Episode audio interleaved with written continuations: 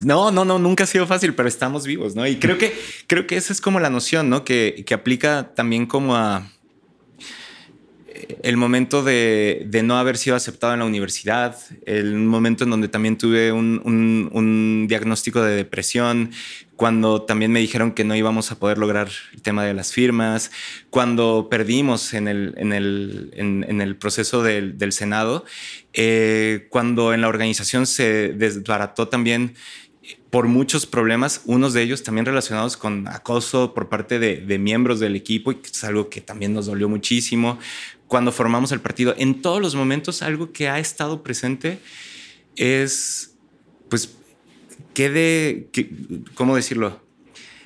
El tener la claridad eh, de, de pedir ayuda, de aceptar los errores, de aprender de los errores y finalmente de, de, tener la claridad de que no es un punto de llegada, que no se acaba ahí, sino es un punto de partida. Y claro, en cada uno de los elementos que les digo hubo mil cosas que, que, fueron necesarias, ¿no? ¿no? ¿no? estoy diciendo con esto que, por ejemplo, la depresión se, se, va a salir adelante diciendo, ah, no es punto de llegar, es punto claro. de partida. No, no, no. A ver, también se necesita eh, acompañamiento psiquiátrico y psicológico y una comunidad que te quiera y mil y un cosas más, ¿no?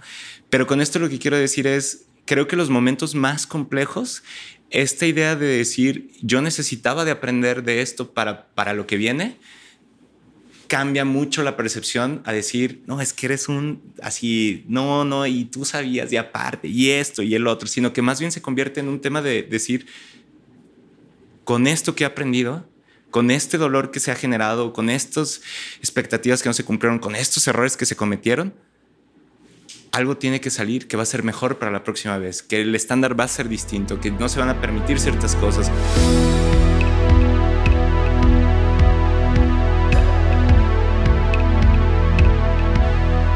Bienvenidos a Progresivo Podcast, una comunidad de éxito donde entrevistaremos a personas destacadas por su mentalidad de grandeza. Aquí compartiremos los retos, sacrificios y victorias que han vivido y que los han llevado a formar su camino de éxito. Yo soy Alberto Larcilla. Y yo Paola Valle, y esto es Progresivo Podcast. Hoy tenemos como invitado a Pedro Kumamoto, político mexicano y el primer candidato independiente en ganar una elección al ocupar un puesto de representación popular en Jalisco. En 2018 consiguió la oportunidad de ser candidato independiente al Senado de la República, además de contar con una maestría en políticas públicas por la UCL de Londres, Inglaterra. Hoy hablaremos de cómo mantenerte fiel a tu propósito, convertirte en político independiente y cómo no perder el piso al ser figura pública. Bienvenidos a un nuevo episodio de Progresivo Podcast. Hoy estamos fuera de la oficina, fuera de la zona de confort. Hoy nos acompaña como host Paola Valle. ¿Cómo estás, Paola?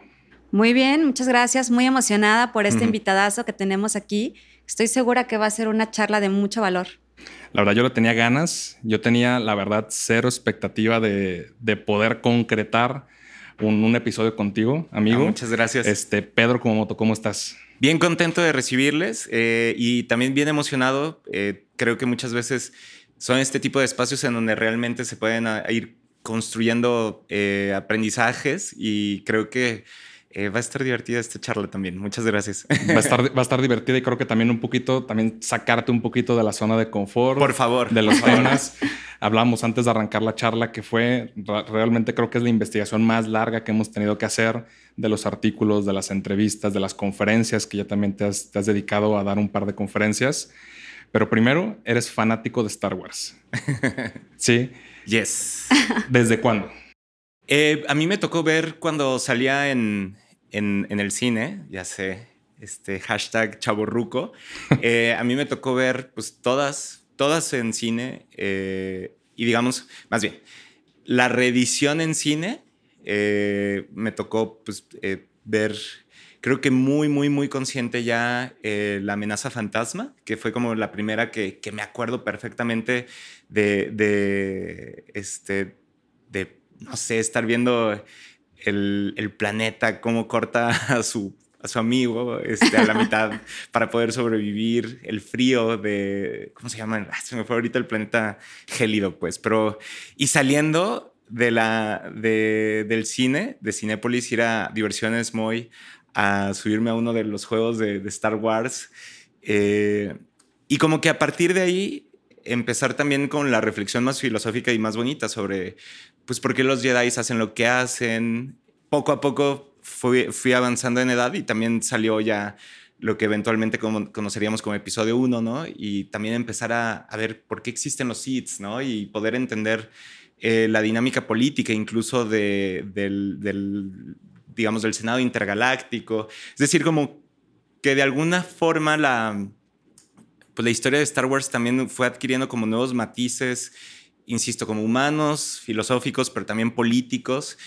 Y de alguna forma, pues yo también eh, a lo mejor por, por la edad, fui también entendiendo esa complejidad y fue un camino que me gustó mucho porque eh, tampoco es que estemos hablando acerca de, no sé, como un universo que tenga todos los detalles eh, en sus películas, sino lo tiene más bien en los cómics, lo tienen en las series, los tienen como en todos estos otros personajes que no siempre terminan siendo tan vocales o tan visibles en las películas, pero sí en sus otros momentos. Y digo, ahorita pienso en el Mandalorian, pero también hay distintas eh, o distintos Jedi que son legendarios y son muy importantes, pero por momentos de desobediencia o por momentos de sacrificio o por momentos de reflexiones. Y, creo que esa parte del, universo de Star Wars a mí se me hace particularmente un universo del que da mucha tela que cortar y que es muy emocionante aparte. Fíjate, yo veo un universo como este o también como el de Marvel o cualquier universo que realmente tiene su nivel de complejidad donde tú analizas los motivadores de las personas. Sí, creo que tú haces esta reflexión que hacías hacia lo político, hacia lo humano, realmente es ver por qué las personas hacen lo que hacen y en función a eso, pues tu propio criterio dice, oye, son buenos, son malos, o a veces ni es de un lado ni de otro, o sea, hay, una escala gris. ¿Tú, tú en, en, qué punto de tu edad, o sea, ya regresándolos como a la edad, tú empezaste a cambiar la reflexión de una película de aventuras o una serie de películas de aventuras, ¿cómo lo empezaste después a relacionar a estos pensamientos más filosóficos?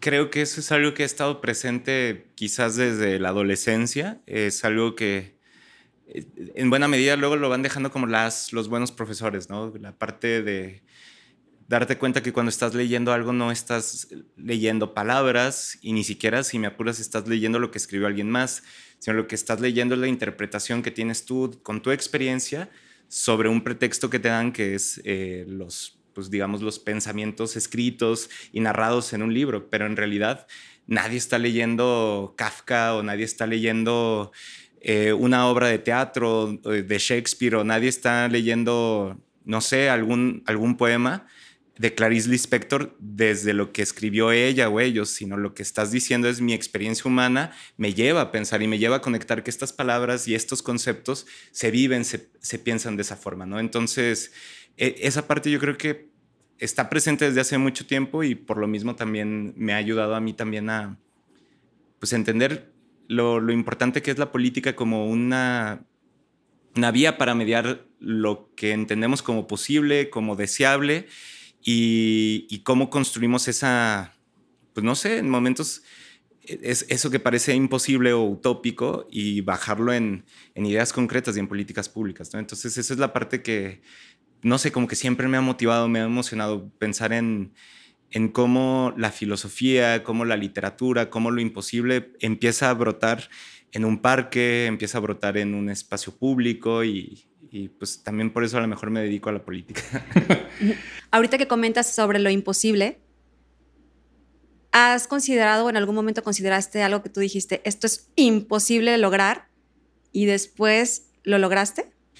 Bueno, un ejemplo es la candidatura independiente que tuvimos en 2015 y lo digo tuvimos porque fue eh, eh, eminentemente un proyecto colectivo, una, un sueño colectivo, y también una claridad colectiva que era no lo hacemos para A, no, lo vamos a, no vamos a ganar. Eh, lo que estamos haciendo tiene que ver con construir estas cosas, ¿no? Y terminó siendo que al final, por muchas coyunturas, por coincidencias, por suerte, por azar, y en una mínima parte, por el enorme talento que tenía el equipo, pero en una mínima parte, terminamos ganando, ¿no? Entonces, eso para mí creo que fue de los momentos en donde sucedieron cosas que me decían que eran imposibles y se, consolidó, ¿no? Todos los días cuando estábamos en la campaña, ya no vas a llegar, no, no, no, vas a lograr las firmas. Y ya cuando logramos las firmas es, pues sí, pero no vas a sacar ni más del 3%, no tienes dinero, no vas a poder, no te van a conocer. Y ya cuando íbamos creciendo no te van a dejar llegar, te van a hacer fraude o si no te hacen fraude te van a comprar y si no te compran te van a matar. Y nada de eso pasó. Claro. Entonces la noción eh, de, lo imposible también empezó a cambiar para mí, eh, no porque no existan cosas que son imposibles o que son muy improbables, sino porque también te hace voltear a ver cómo existen consensos sociales sobre lo que no pasa o lo que no se puede. Y a mí me gusta decir que ese es como, como un concepto de la derrota anticipada, ¿no?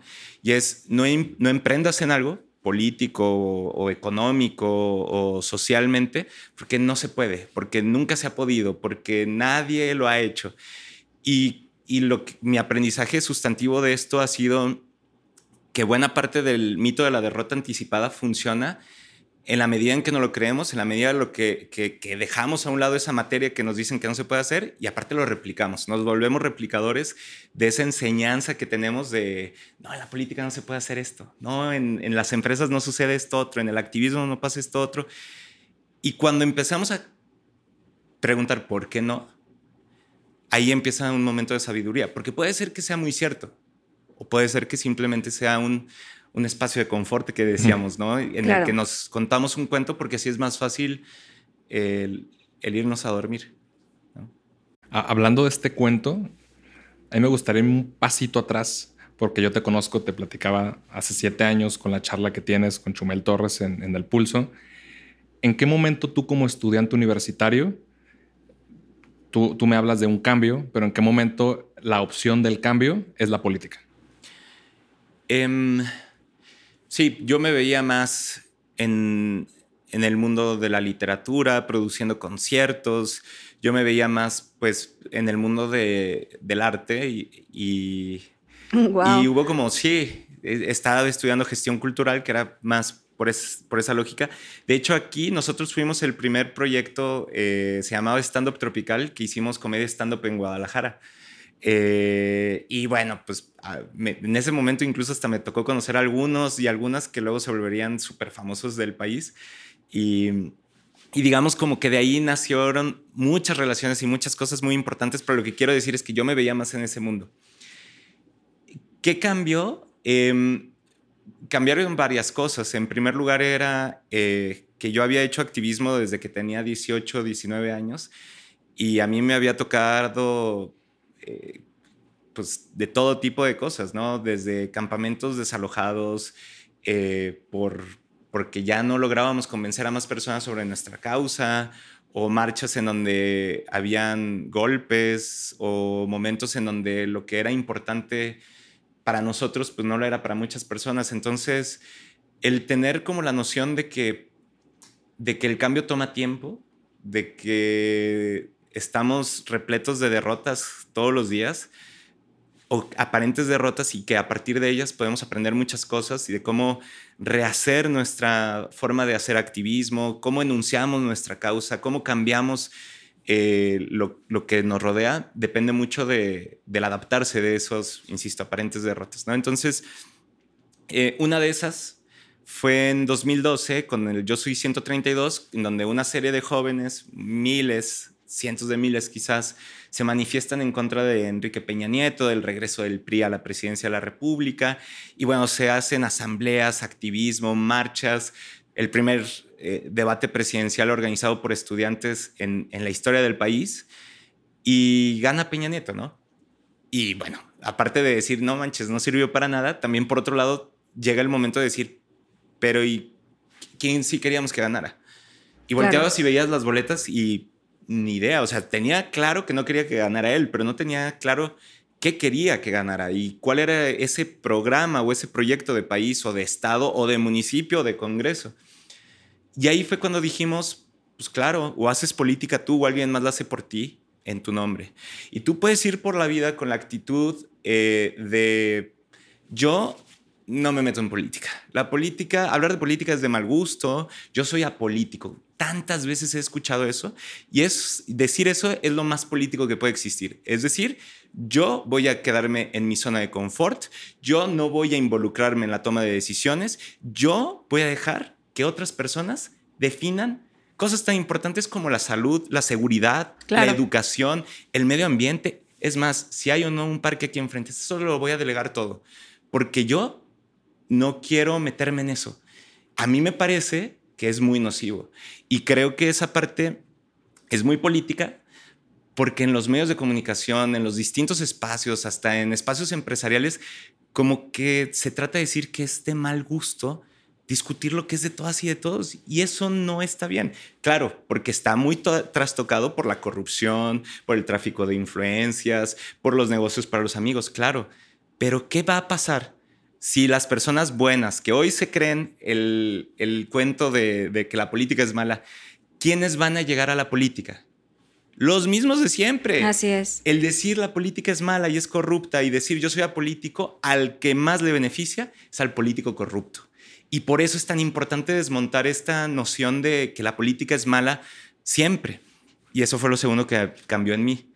Cuando yo entro a la carrera, dije, ay, qué padre sería pues, ser presidente de mi carrera.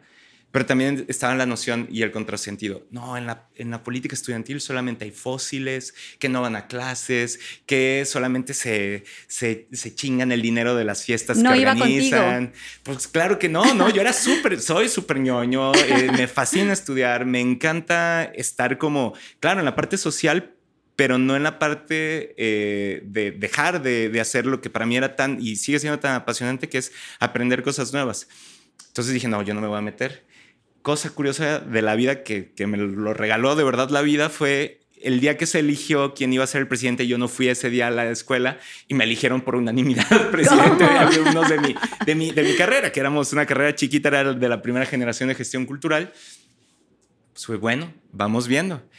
Y a partir de ahí me di cuenta que no era cierto que el cargo iba a ponerme a mí una condición de existencia. Es decir, que si yo por poner un ejemplo, era cocinero, pues yo ya iba a tener que siempre usar mandiles y siempre, eh, y a lo mejor estar de 200 kilos y, no sé, este, siempre saber amasar cosas. No, no siempre las profesiones vienen con estipulaciones éticas o con claridades acerca de cómo va a transformar uno a... sí, los, los estereotipos, ¿no? E, exacto, ¿no? Entonces, viendo eso, pues dije, quiero ser presidente de alumnos de mi, de mi, de mi eh, universidad.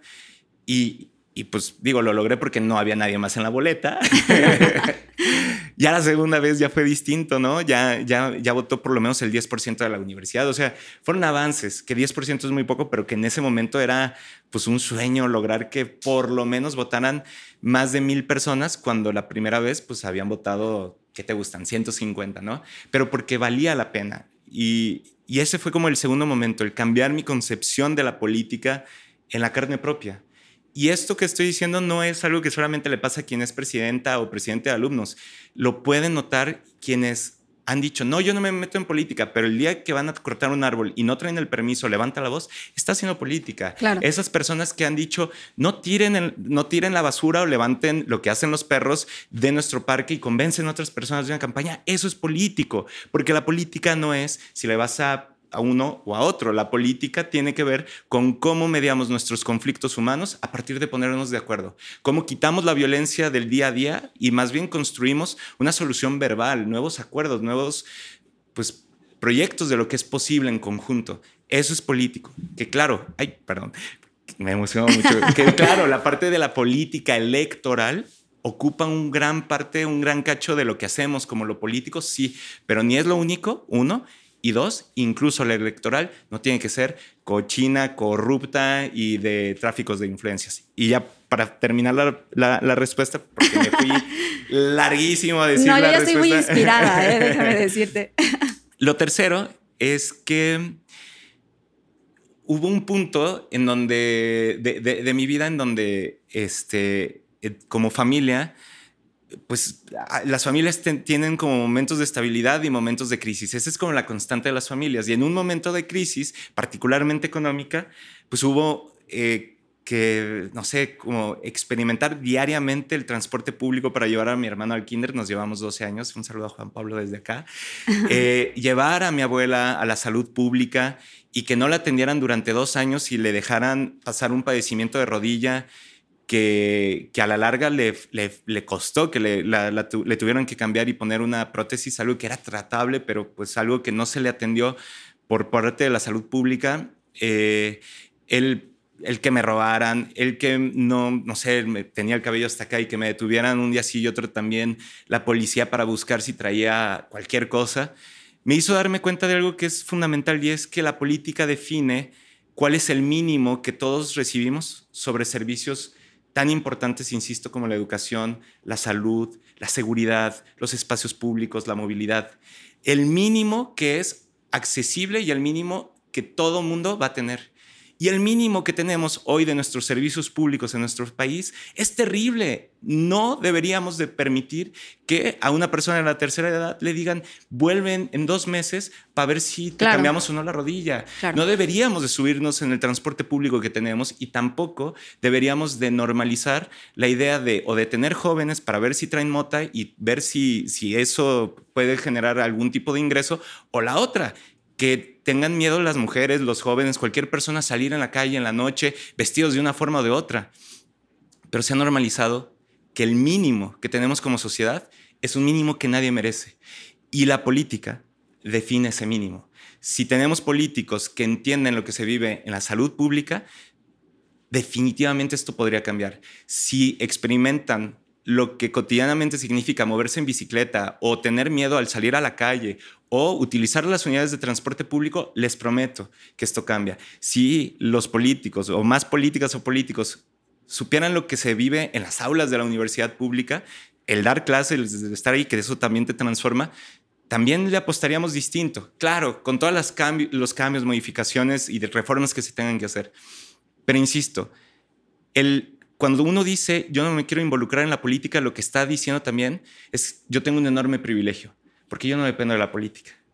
Pero no me refiero a que no dependo de la política, no soy burócrata, sino no dependo de la política porque no tengo que usar la salud pública, no tengo que moverme en transporte público, no voy a ningún espacio público ni tampoco mis hijos van a las escuelas públicas. Sí, como, como si no te afectara realmente. Claro, que es una mentira, porque finalmente en algún punto te vas a bajar del auto, en algún punto vas a tener que hacer algún tipo de actividad en los espacios en conjunto.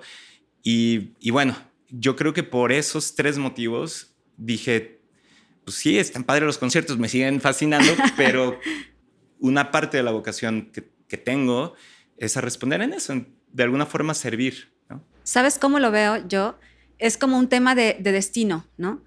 O sea, el hecho de todas las, secuencias de cosas que te pasaron era como el destino de que te enfocaras en la política, sobre todo por lo que percibo, es que eres una persona que siempre está en contra de las injusticias y va a buscar la manera de cómo poder ayudar, ¿no? A que sea totalmente diferente.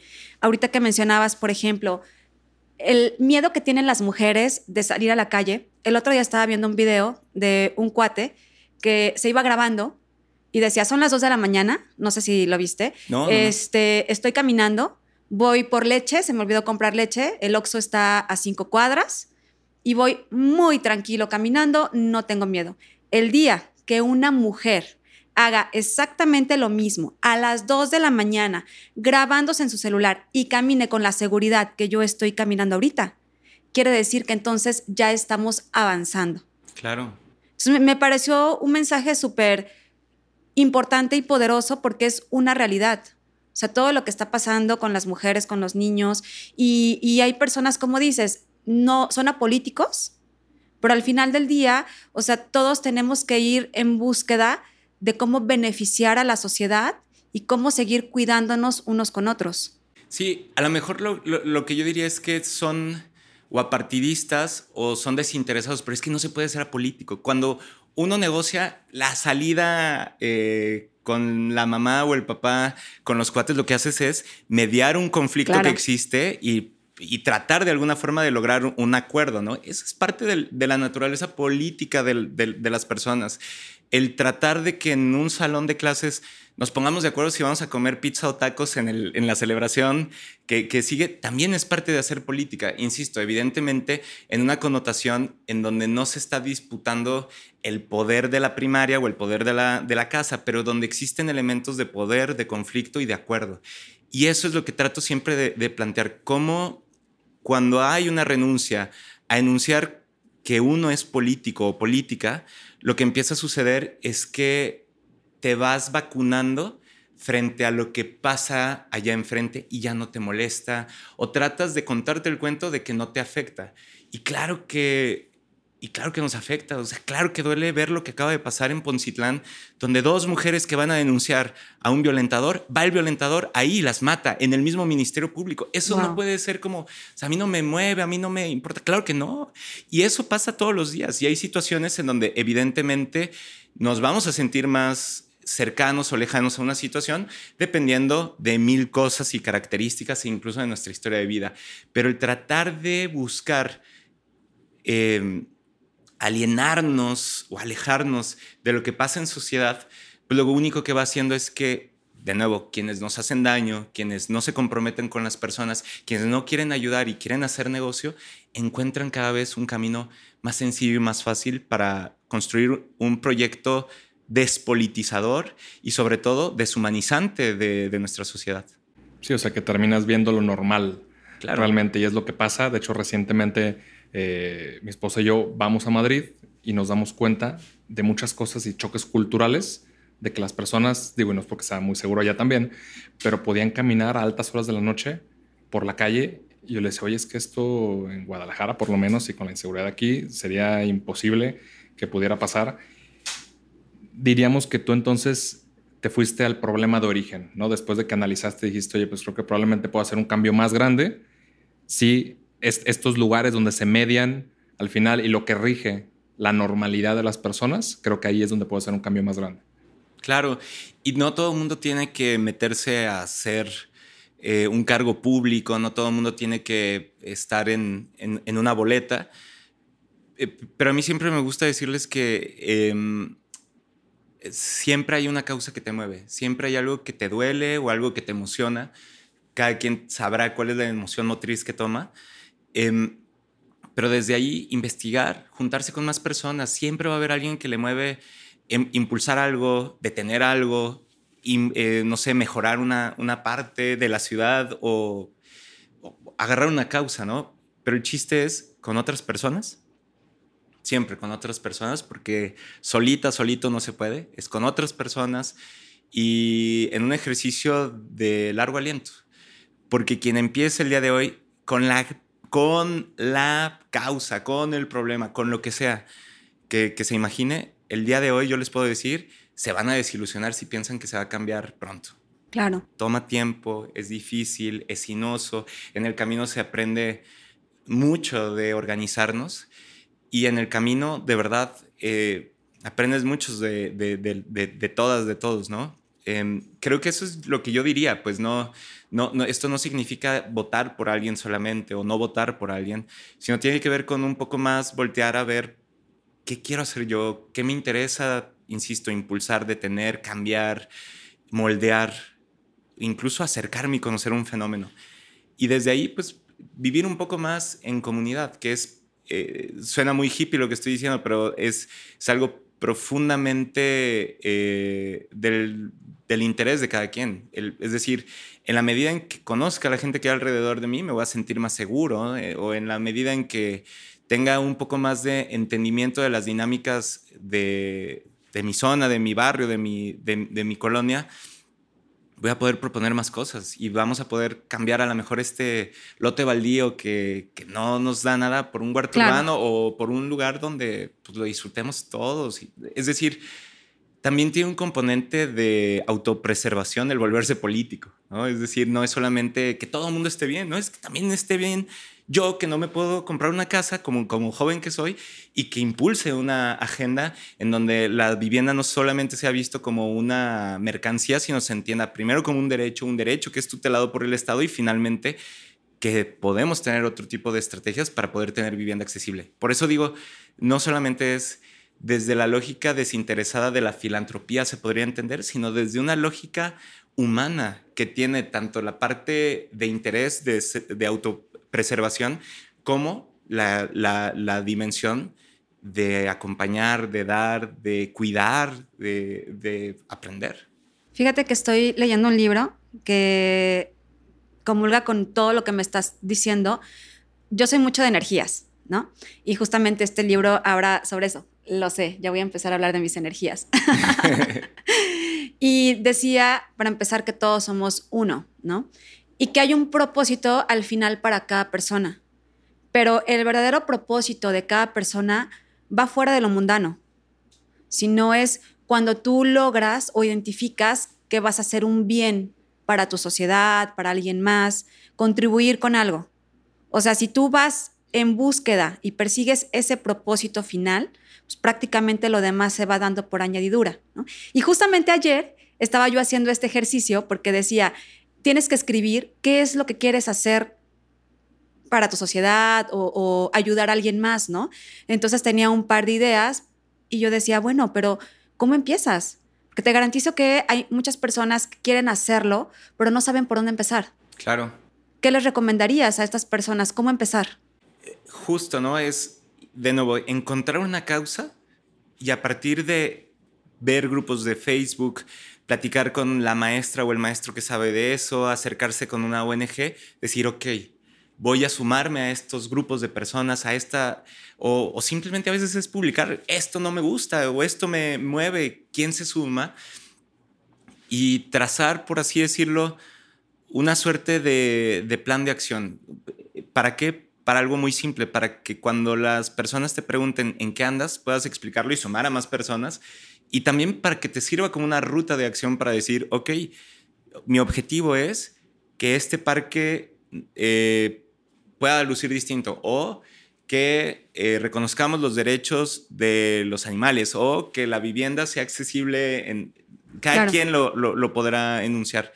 Y a partir de eso, quizás de mis aprendizajes más importantes en esta materia es metas pequeñas, pequeñas victorias que permitan ayudar a continuar con el ejercicio de, de esa lucha, de ese activismo. Lo digo porque es duro cuando estás trabajando por, por, una causa, por una lucha, por un proyecto y te vas dando cuenta que pues quien emprende también lo, lo ha vivido, pues que todo, hay muchos días no tan dulces, más bien amargos y, y entonces es importante también aprender a, a ver cómo se va avanzando.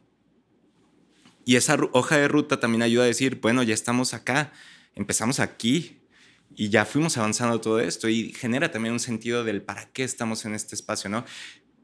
Y, perdón, y, lo más importante, que fue como inicié, pero que siempre se olvida es la causa. La causa es lo importante. Las personas vamos y venimos, los intereses van cambiando, va a haber quien se quede en el camino, identifique cosas nuevas, van a haber pleitos, van a haber desacuerdos, van a haber nuevas oportunidades eh, van a haber formas de monetizar o van a haber formas de a veces hasta perder eh, cierta cantidad de oportunidades laborales, pero la causa es lo importante y es lo que te va uniendo, ¿no? Y es lo que en el camino ayuda a ir revisando si esas victorias se están haciendo con base en la, en la causa o con base en otros intereses y eso te permite decir, no, a ver, es con la causa otra vez, ¿no? Sí, es como volver a poner los pies en la tierra. Sí, totalmente. Y yo digo, no soy como tal eh, empresario, pero pues es la idea de, pues para eso existe la misión y la visión, ¿no? Porque pues, si lo único que haces es tratar de generar dinero, eso se acaba muy rápido y terminas haciendo cualquier cosa. Pero si tienes algo que te oriente del por qué existe lo que estás haciendo y para qué lo estás tratando de cumplir, ahí ya entonces no solamente hay prosperidad en, el entendimiento económico, sino hay prosperidad para más personas, ¿no? Esto que estabas mencionando, Paula. De hecho, Pedro, algo me llama la atención y desde que te conocí en, en esta charla, ¿cómo le vendiste la idea de convertirte en político a tus papás? O sea, ¿cómo llegaste y, oye, pues ya no voy a ser abogado, ya no voy a ser doctor, ya no voy a hacer cualquier otra cosa que pudiera ser, que como dices, está a lo mejor más del lado de ser empresario, de ser emprendedor, a irte a un, a un lugar donde tú sirves a las personas? ¿Cómo se lo vendiste? Bueno, eh, la parte de la formación yo siempre he sentido que, eh, que hay mucha confianza hacia mí, ¿no? De parte de mis papás y eso es algo invaluable eh, porque yo sabía que no, no se lo tenía que vender, es yo quiero hacer esto, ¿no? Y más bien les notifico, les platico y les invito, ¿no? Pero no, no era un tema de déjenme ser, sino ya me sentía que me dejaban ser desde antes, ¿no? Entonces, desde ese lado, pues sí reconozco eh, con mucho, mucho, mucho amor esa confianza y ese como respeto a la emancipación, por así decirlo, de, un joven. Eh, pero por el otro lado, también yo diría, pues, em, pues es que no es que lo tenía claro. O sea, más bien este camino todo el tiempo ha sido no tenerlo claro, ir entendiendo y procesando el, tema, ¿no? Yo quería dedicarme primero al cine, no me aceptan en la universidad, luego regreso, hago activismo y luego me convierto en estudiante de gestión cultural y luego fui presidente de alumnos y seguí como activista y de ahí 132 y fue bueno a lo mejor construir una organización política y luego ser candidato sabiendo que íbamos a perder, ser ya diputado. Eso no pasó como por una dimensión de decir, yo voy a ser diputado, sino pasó por una dimensión más bien de, aprender de lo que acababa de vivir y de, y de aprenderlo y apropiarlo, ¿no? Entonces, yo creo que mi consejo quizás en, en ese sentido es a veces no tener claras ciertas cosas y dejar que la experiencia te toque y te transforme eh, ayuda también a clarificar el camino. Es decir, aunque parezca raro, a veces la confusión es el lugar donde las, las claridades caen realmente. Y para mí ha sido eso. Todo este tiempo ha sido experimentar y a partir de eso definir cambios. Y, y yo creo que eso también ayudó mucho porque pues, no les llegué y les dije, oigan, yo quiero ser candidato al Senado en 2018, papás, ¿no? Y quiero que voten por mí, tanta gente.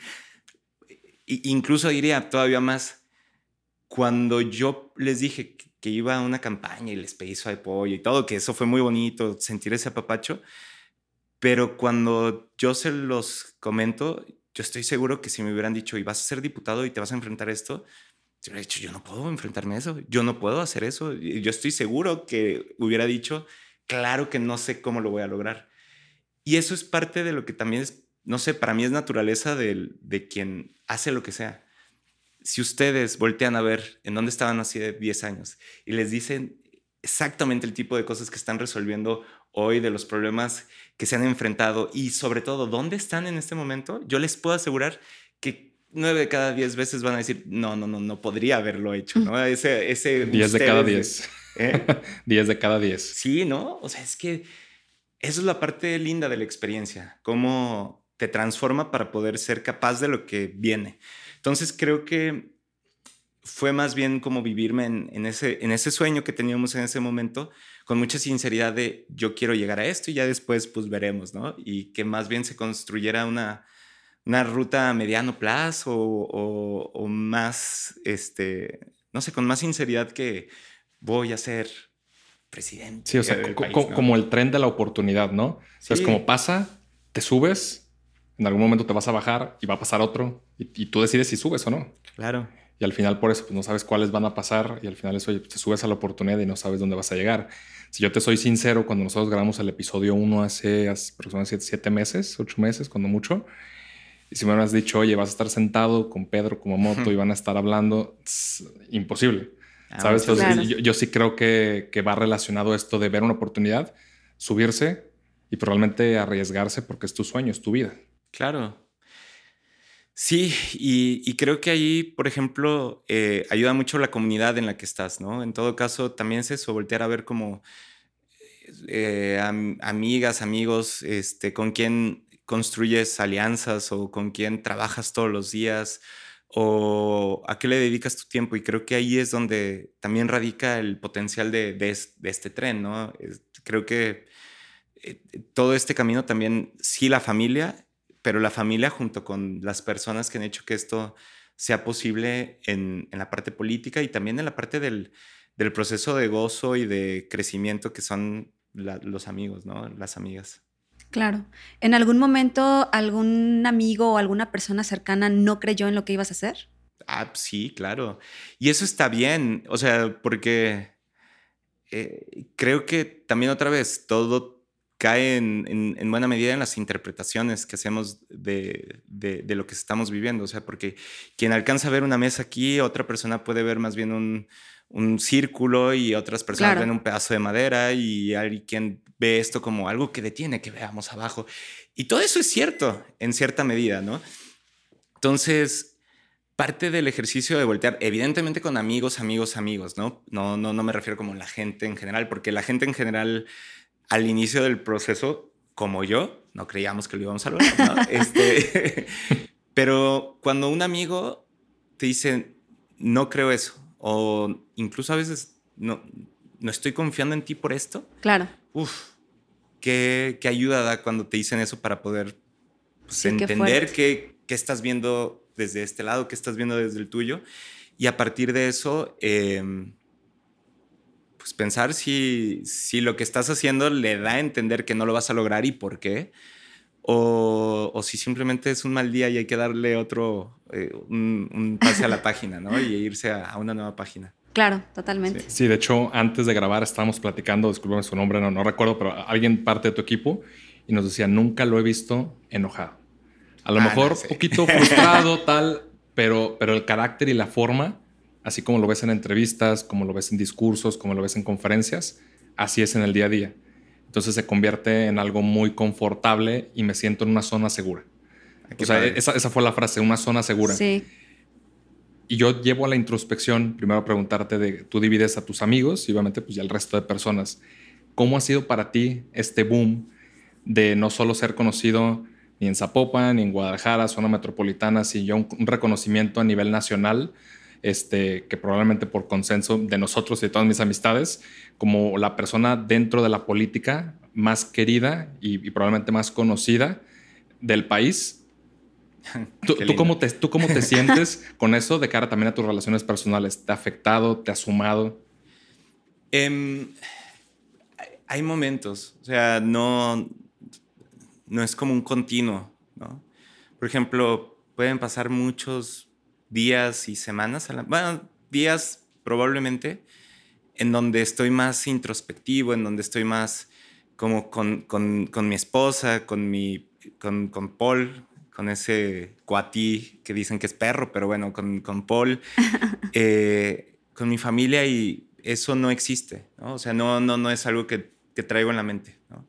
Ya hay momentos en donde sí lo tengo más presente, sobre todo cuando pues hay muestras de cariño, hay muestras de, de, simpatía, de solidaridad y pues en esos momentos como que sí agarras el rollo de, de tener una responsabilidad y de tener una responsabilidad que hay, hay, días que se cumple con más cariño, hay días que se cumple más bien con una lógica de servicio, hay días que se cumplen también con confusión o con hastío, porque finalmente no, no, uno no es uno todo el tiempo, ¿no? Sino que hay momentos en donde, pues hay momentos en donde pues, te sientes mal del estómago, hay días que llegaste temprano y pudiste escuchar el pajarito de la junta y hay otros días donde tienes preocupación de algo que le pasó a un familiar, ¿no? Entonces, creo que por eso no me atrevería a decir que lo vivo como una cosa en, en específico, sino que más bien ha sido muy emocionante y con un aprendizaje eh, enorme.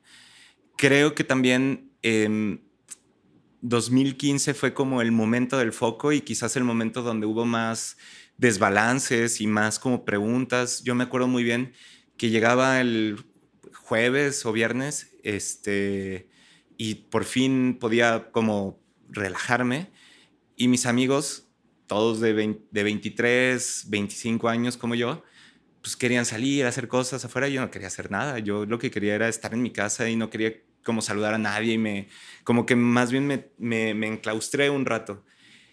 Y poco a poco lo que vas aprendiendo es, pues, eh, se lo platicaba un amigo, pues hacer el mismo en todos lados. O sea, poder eh, ser, si, si me encabrono, pues sí, si te digo, güey, eso me encabronó y punto, ¿no? Y, no, y ya, ¿no? Y no pasa nada.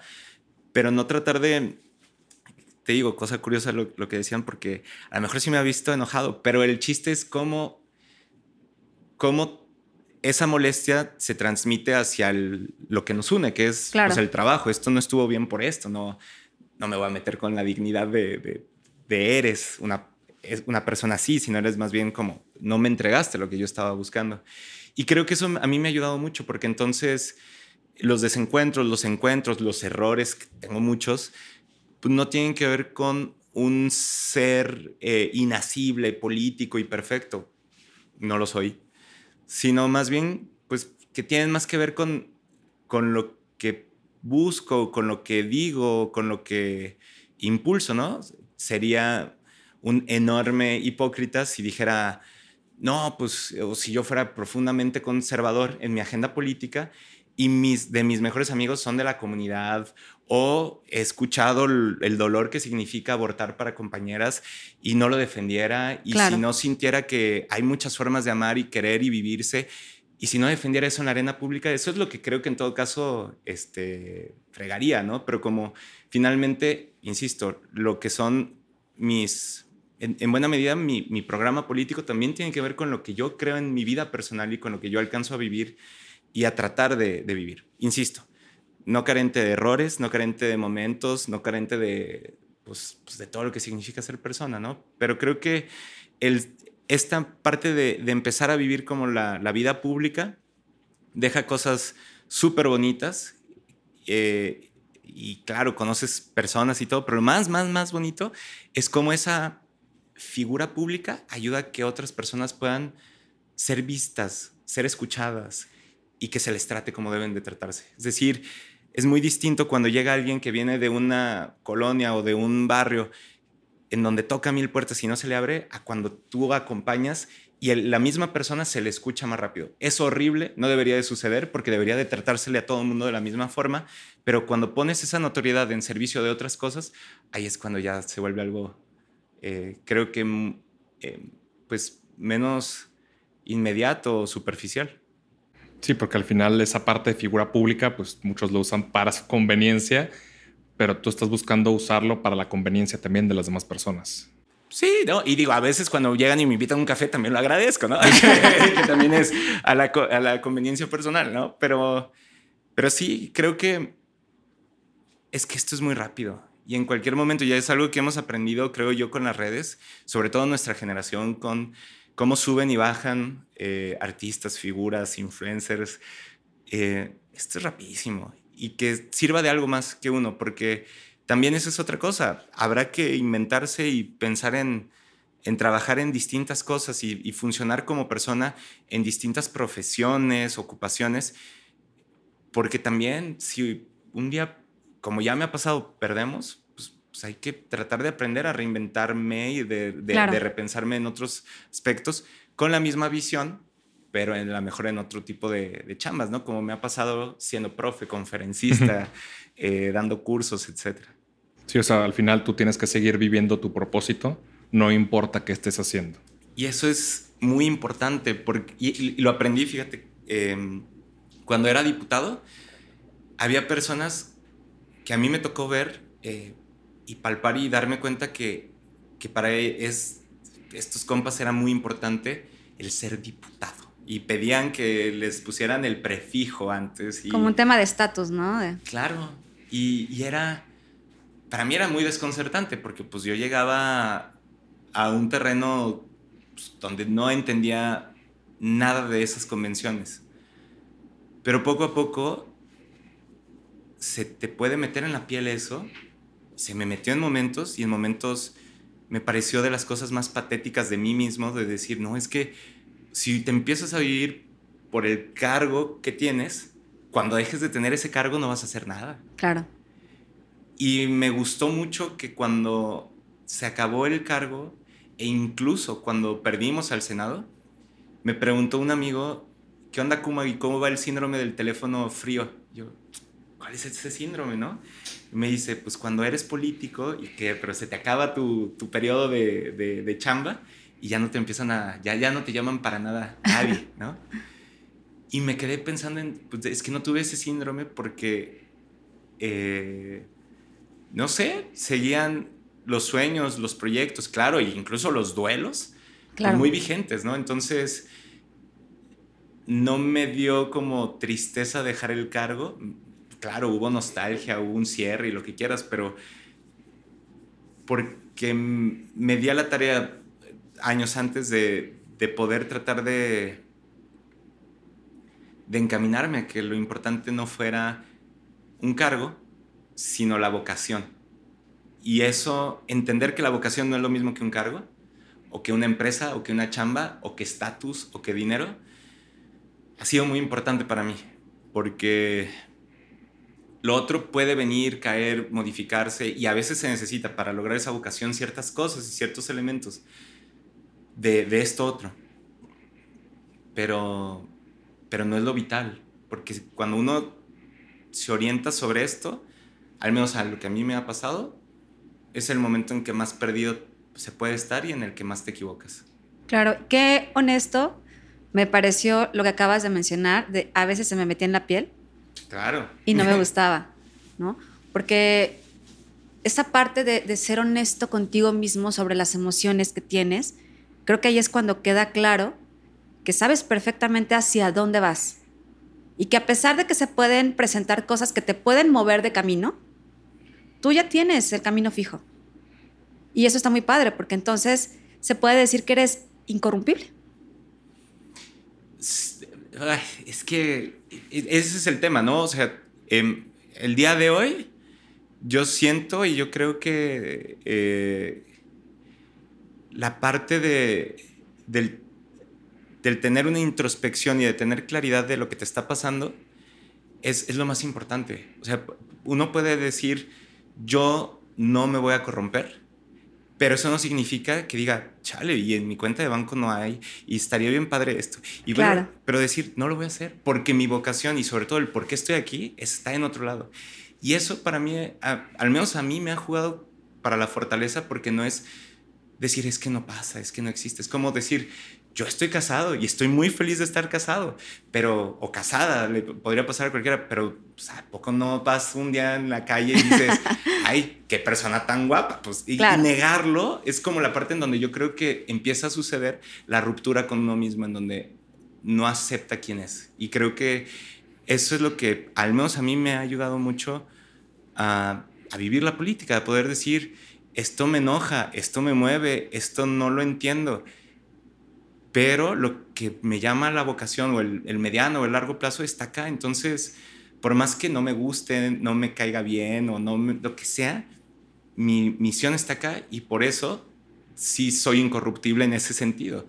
Y creo que sí es importante que haya más personas incorruptibles o que estén en, la, en, en, en contra de la corrupción como forma de entender la política, porque creo que tenemos una posibilidad enorme, enorme de que el gobierno, como lo entendemos, pues, puede estar al servicio de quien hoy sufre, de quien tiene menos y de quien le ha dejado de ver por muchos años eh, pues, las administraciones. Y creo que también esa es parte del concepto de ser incorruptible. Y me refiero a que el gobierno exista para este objetivo y no para ayudar a los míos, claro. cuidar mis intereses, generar este, mejores condiciones solamente para los míos. Porque la corrupción no solamente es no recibir algo, sino es hacia dónde diriges el aparato claro. de gobierno y hacia dónde están las prioridades. ¿Qué avenidas le das remozamiento y qué otras avenidas dejas olvidadas? Claro. Pero esos ejemplos son muy claros, pero luego te vas dando cuenta también en qué se invierte y en qué no se invierte. Y y ahí es cuando creo que también la parte de ser incorruptible es donde se vuelve un poco más compleja porque claro que van a existir naturalmente sesgos o áreas de, de, de ceguera y el chiste va a ser voltear y preguntar y construir y construir un criterio con más personas sobre cómo no se está corrompiendo un gobierno a partir de las apuestas de inversiones que hace todos los días. Sí, o sea, donde no dejas que el cargo te defina sino te define tu propósito. Claro, sí, y, yo creo que esa parte es, es una lucha eh, pues para cualquier persona todos los días, ¿no? Esta parte de... Eh, muchas veces es más fácil guiarse por lo que uno venía haciendo y no por qué lo estaba haciendo. Y cuando te das cuenta que yo estoy haciendo esto, no es lo mismo que es, estoy atendiendo lo que quiero hacer o hacer, eh, pues es cuando, al menos a mí, más chayotes me ha puesto a parir, ¿no? y el tratar de, de, responder una nueva, una nueva eh, pregunta. Pongo el ejemplo. Pues veníamos muy bien como candidatos independientes y seguramente en 2021 podríamos haber ganado una elección si hubiéramos seguido con la figura de candidatura independiente, pero no estábamos respondiendo de la mejor forma a lo que era importante para nosotros, que era cómo hacemos que más personas se involucren en la política de manera permanente para poder construir este cambio. Y la respuesta era, pues un partido. Y era como, pues sí, pero la gente va a decir que qué incongruente. Sí, pero ¿cómo le va? No, es muy difícil. Sí, todas esas cosas son ciertas pero no es por lo que estamos en la política, para que nos digan que somos congruentes y que todo es bien fácil. No. Claro. Lo que tenemos que hacer es el mejor mecanismo desde nuestra perspectiva para responder a las causas y las luchas que tenemos. Y por eso digo, no significó hacer lo que siempre hacíamos y sin preguntarnos, sino más bien preguntarnos qué obedece a nuestra vocación, a nuestra, a nuestra misión. Y fue construir un partido en, en este país en donde casi nadie puede hacerlo sin depender de otro partido, de un sindicato, de una iglesia o de un señor oscuro que se cree dueño de la política. Y nosotros lo fuimos y lo hicimos, ¿no? Entonces, eh, insisto en esta parte, me sacó de mi zona de confort, como decías al principio, pero definitivamente hoy me siento muy contento de poder decir que estuvimos respondiendo a nuestra misión como proyecto. Cuando tienes esta, esta visión y hoy en día tienes el partido, ¿tú cuáles dirías que hoy son las oportunidades en las que el partido y el movimiento total puede ir? O sea, ¿qué, oportunidades ves hoy en la política que, el movimiento podría hacer un cambio en México? Yo creo, no, digo, a nivel nacional a lo mejor es, es lo mismo, pero yo creo que a nivel local lo más importante que podríamos hacer es que la política vuelva a representar causas y luchas y que dejemos a un lado los negocios de quienes forman parte de ella.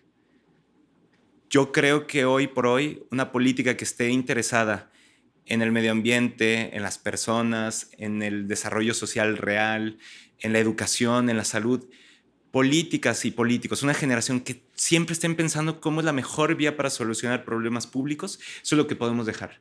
Y eso es lo más importante que necesitamos ahorita. ¿Por qué? Porque después vendrá la parte ideológica y desde mi perspectiva la mejor eh, o la vía eh, en la que yo considero se pueden resolver los problemas públicos de mejor manera es desde la visión de la izquierda. Pero después vendrá esta discusión de si derecha o izquierda. Primero es que la política en estas instituciones obedezca a resolver problemas públicos, a generar valor para las personas. Y dejar a un lado esta idea de que la política es negocio, esta política es corrupción, tratos por debajo de la mesa, que lo que es no es y te voy engañando todo el tiempo y que solamente es imagen, que la política es la selfie, que la política es superficial y que la política se compra a billetazos. Eso es lo que tiene que acabar. Y por eso yo creo que esa es la parte que nosotros podemos construir, el poder llegar y decir, bueno, yo pienso de esta forma, tú de otra, pero nos vamos a poner de acuerdo para solucionar problemas, no para ver cómo nos hacemos ricos, no para ver cómo nosotros nos salimos de vivir del país, no para ver cómo tenemos inversiones en Islas Caimán, no, para esto. Claro, el chambear en esto se requerirá de equipos de trabajo capacitados, se necesitará también tener trabajo, significará muchas cosas, seguro pero que incluso si llegan a existir equivocaciones, sean porque en el calibramiento de la solución hubo errores y no porque se buscó abaratar eh, la obra para sacar unos pesos. O se buscó el, el, peor proveedor, pero el que estaba más dispuesto a cometer la corrupción. Creo que esa es la gran diferencia de lo que podemos proponer nosotros y, como decía, poniendo un especial énfasis en aquellas personas que hoy eh, tienen hambre, no pueden estudiar o no tienen acceso a salud de calidad. Eh, desde luego, eso, poner énfasis no significa olvidarse a los demás, pero sí significa cambiar el enfoque. Esta política, o mejor dicho, esta forma de delinquir que trata de decir que es política, pone el énfasis en quiénes. Claro. Y particularmente en quienes financian las campañas, quienes se creen dueños de la política y quienes están dispuestos a utilizar el poder corruptor para que esto otro siempre quede en el último plano. Pero esto es más como por la parte interna. ¿Cómo recuperas la confianza de la gente?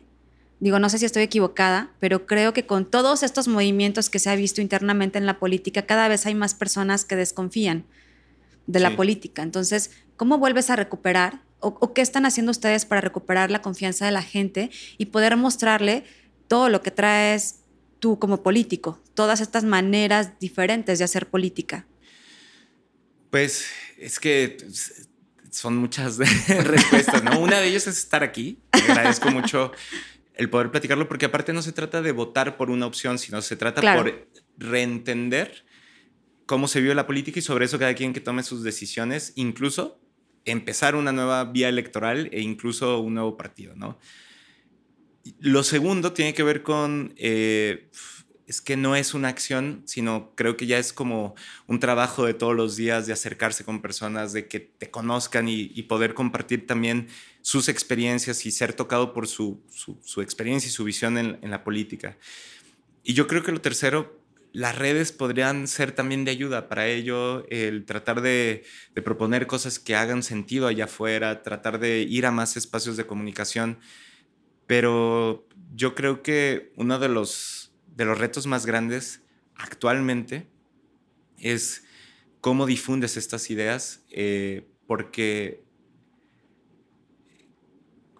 las redes sociales también se volvieron espacios eh, muy similares a los medios de comunicación eh, más mainstream, por así decirlo, en donde los recursos que inyectas sí se ven reflejados muchas veces en aparecer o no aparecer. Entonces, tendremos que ser más ingeniosos, tendremos que encontrar vías para darle viralidad a las buenas ideas. Todavía nos hace falta ese reto. Y finalmente, en, en el boca en boca, también sigue siendo muy importante. Claro.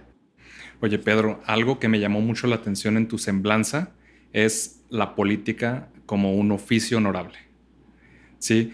Cuando lo lees, creo que vas a esto que estamos hablando en este, en este podcast, donde las ideologías de las formas, como sucede en México, y pues, seguramente en muchos países, no solo, no solo en México, ¿tú hoy te ves como un político honorable al respetar totalmente tus valores y tus principios?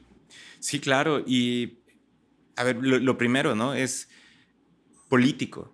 Porque mucha gente dice, no, yo, yo, yo no soy político, soy, soy cargo, pero no, o sea, estoy en un cargo, soy diputada, soy regidor, pero no soy político. A mí me parece una distinción eh, que obedece más bien a esto que estábamos diciendo. Yo soy eh, otra cosa que no es a lo que me dedico. Es, no, a ver, estamos haciendo política, es algo muy importante, es algo muy provechoso, es algo muy lindo. También es cierto, es algo que ha sido con justa razón deslegitimado para muchas personas. Lo entiendo. Pero también eh, algo que aprendí en la gestión cultural es que la cultura son esos significados que tenemos compartidos en una comunidad. Entonces, si yo creo que la política es mala y todos creemos que la política es mala, entonces la política es mala y hay parte de cultura de nuestro estado o país es que la cultura, digo, la política es mala yo creo que es importante reivindicar esa palabra y es importante no por un capricho personal, sino porque ahí reside en buena, en buena medida el allanar ese camino donde nos dicen, no te metas a la política. Ah, claro, sí, no, la política es mala. Entonces no me meto. Entonces, sí, la, soy, soy político y me encanta la idea de que poco a poco hayan más personas que se dediquen a la política o se suman como parte política. Y lo segundo sobre la honorabilidad, es algo que aparte trabajo todos los días, pues es porque eh, parte de la honorabilidad tendrá que ver con cumplir lo que se dice y, cumplir lo que se dice puede ser lo que escribo es lo que creo y lo que creo voy y lo defiendo, pero también a veces tiene que ver con eh, si digo que sí en un acuerdo político, voy a votar esto a favor, pues ir a hacerlo, ¿no? Y, defender mis razones y, entender las razones de la contraparte y que eso signifique que exista eh, pues, respeto por la palabra, respeto por, por los acuerdos, eh, ser íntegro en, en, ese sentido, ¿no? Entonces creo que las dos definiciones pues tienen cierta acepción que también es importante, eh, que ojo, que esa honorabilidad no significa que no me equivoco, que no la riego, que no... Este, Eres ser humano, o sea, al final del día. Sí, y a veces pareciera que justo lo que dices, eso, pues todo lo entendemos, pero no, es que a veces pareciera que es, no, antes dijo A y ahora dijo B, pues porque aprendí, crecí o este, el otro día casi me atropella con la bicicleta. Ah, pues sí, a veces me pasa sin querer, no te vi, no, sé si me explico. Claro. Pero creo que esa es la parte que eventualmente trato de cuidar eh, todos los días. Y eso es algo que también pasa en todos los medios. Es decir, cuando tú estás emprendiendo, a veces sabes que irte con un proveedor eh, te genera cierto rendimiento a tu inversión, pero que no le hace tanto bien a, tu entorno o que luego compra con factureros o que o, más bien genera con factureros y que no es cierto que le paga bien a sus empleados, pues en el, en el corto plazo te va a ayudar a, consolidar tu, emprendimiento, pero en el mediano plazo te va a quitar algo. Y, y va a quitar muchas cosas alrededor de ti. Entonces, yo sé que esa es una apuesta que no hace solamente quien se dedica a la política, sino quien está vivo en este mundo, todos los días tiene que hacer las apuestas para pues, que se viva con una honorabilidad o con integridad, ¿no? Oye, Pedro, estamos llegando al final de la charla. Se pasó rapidísimo, por cierto, gracias. Me gustaría preguntarte, en, no solo en tu trayectoria profesional hoy como político, sino en tu vida, ¿cuál ha sido la barrera más complicada que has tenido que cursar o que has tenido que atravesar para llegar a ser quien eres hoy? Uy, son muchas. Eh, yo creo que es que cada momento ha sido eh, lo, el más complicado que me ha tocado vivir. Y después de que lo paso ya me toca otro, ¿no? Entonces... Ya estaba fácil. No, no, no, nunca ha sido fácil, pero estamos vivos, ¿no? Y creo que, creo que esa es como la noción, ¿no? Que, que aplica también como a el momento de, no haber sido aceptado en la universidad, el momento en donde también tuve un, diagnóstico de depresión, cuando también me dijeron que no íbamos a poder lograr el tema de las firmas, cuando perdimos en el, proceso del, Senado, eh, cuando en la organización se desbarató también por muchos problemas, unos de ellos también relacionados con acoso por parte de, de miembros del equipo, y que es algo que también nos dolió muchísimo, cuando formamos el partido. En todos los momentos algo que ha estado presente es, pues, que de, ¿cómo decirlo? El tener la claridad de, eh, de, pedir ayuda, de aceptar los errores, de aprender de los errores y finalmente de, de tener la claridad de que no es un punto de llegada, que no se acaba ahí, sino es un punto de partida. Y claro, en cada uno de los elementos que les digo hubo mil cosas que, fueron necesarias, ¿no? ¿no? estoy diciendo con esto que, por ejemplo, la depresión se, va a salir adelante diciendo, ah, no es punto de llegar, es punto de partida. No, no, no, a ver, también se necesita eh, acompañamiento psiquiátrico y psicológico y una comunidad que te quiera y mil y un cosas más, ¿no? Pero con esto lo que quiero decir es, creo que los momentos más complejos, esta idea de decir, yo necesitaba de aprender de esto para, para lo que viene, cambia mucho la percepción a decir, no, es que eres un así, no, no, y tú sabías y aparte, y esto y el otro, sino que más bien se convierte en un tema de decir, con esto que he aprendido, con este dolor que se ha generado, con estas expectativas que no se cumplieron, con estos errores que se cometieron, algo tiene que salir que va a ser mejor para la próxima vez, que el estándar va a ser distinto, que no se van a permitir ciertas cosas o que incluso en lo personal me va a dar indicadores de algo que necesito atenderme a mí o atender a, quien, a quien quiero, ¿no?